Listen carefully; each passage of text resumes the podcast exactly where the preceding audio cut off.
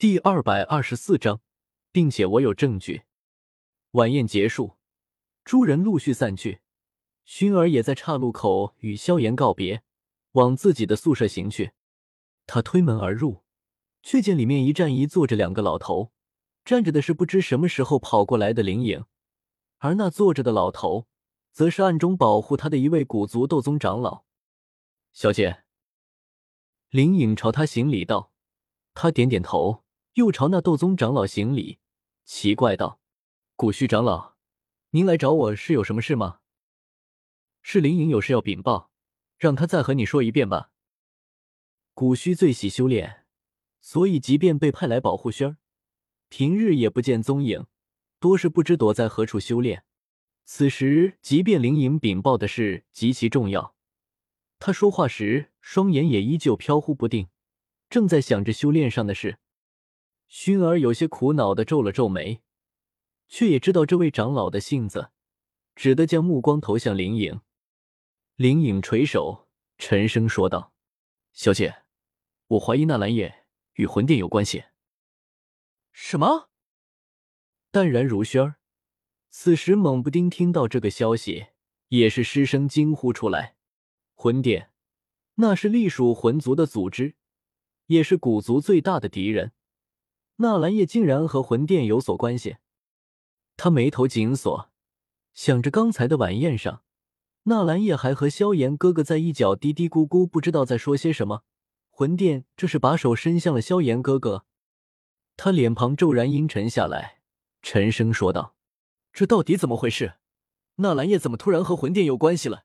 将一切都细细禀来。”小姐，是这样的，这段时间，纳兰叶身边突然出现了一个名叫雾老的神秘强者，我几次询问这个雾老的来历，他却都搪塞过去。之后，我便留意起这个雾老来。我发现他其实是一个灵魂体，而且给我的感觉和魂族的那些家伙有些相似。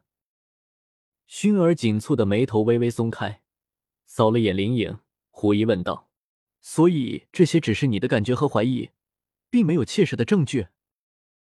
如果没有切实的证据，萧炎哥哥恐怕不会轻易相信此事。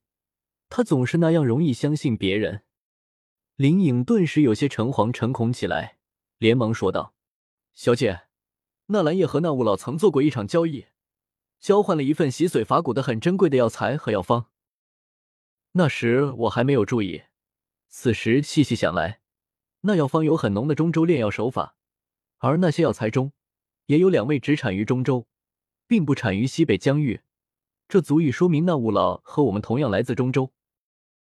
而且还有一个最大的疑点。”纳兰叶说是向那雾老买来的药材和药方，可我暗中调查过，无论是他还是纳兰家族名下的金币、药材等各种财务资源，没有丝毫异动。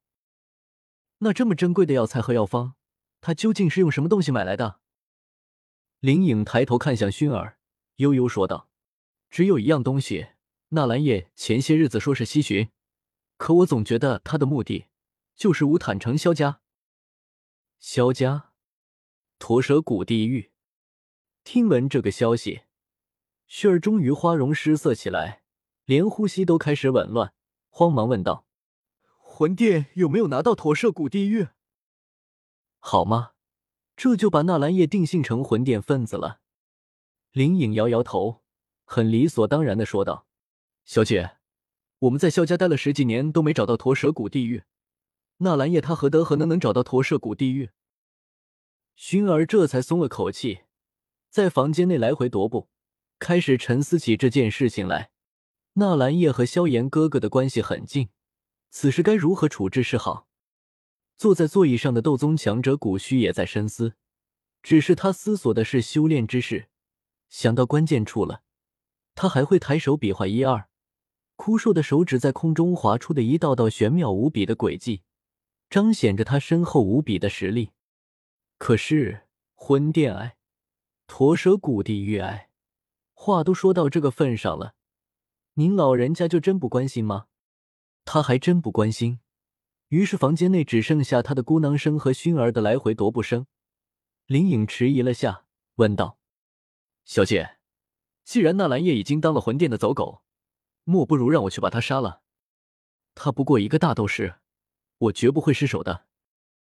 薰儿脚步声骤停，猛地扭头看向他，吓得他慌忙低下头，不知道自己哪里说错了话。按理来说，薰儿小姐向来只关心萧炎与纳兰叶的关系平平，不应该在意纳兰叶的生死啊。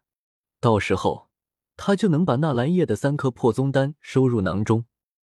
我记得那个药尘，也就是萧炎哥哥的老师，也是被魂殿所害的吧？薰儿突然问起了这事，让林颖一阵摸不着头脑。但这事他确实知道，便连忙点头称是。他收回目光，就像个做错事情的邻家小妹妹般，低头看着裙摆和鞋尖，喃喃低语着。房间内无人听到他的话，只有古虚比划的手指微微一滞，旋即继续比划下去。听说萧炎哥哥喜欢上了纳兰嫣然。古虚儿猛地抬起头来，看向林颖，刚才那副小女儿家作态浑然不见，那个淡然从容的轩儿又回来了。雏鹰不经过摔跌，便无法翱翔于天空；铁剑不经过磨砺，也无法展露锋芒。熏儿虽然没有林隐高，此时却是俯视着他，清冷命令道：“你这便回去，好好待在纳兰叶身边，该如何便如何，不许露出半点马脚。此事便算是给萧炎哥哥的磨练，他总是那样容易相信别人，这样不好。”林颖不知熏儿心中到底是怎么想的，只以为他是真的打算以此事来磨练萧炎，只好在心中鼓囊一声。那三颗破宗丹可别被那小子用掉了。他告退离去，只是在离去前说道：“小姐，魂殿的触手已经伸过来，这里已经不安全了，您还是返回族中吧。”薰儿扬眉，满脸不悦，他哪里愿意离开萧炎身边？正要开口呵斥灵影，却不妨古虚突然开口：“回去好啊，这十多年里，老夫修为有不少精进。”还琢磨出了一式斗技，正好回去让那些老家伙看看。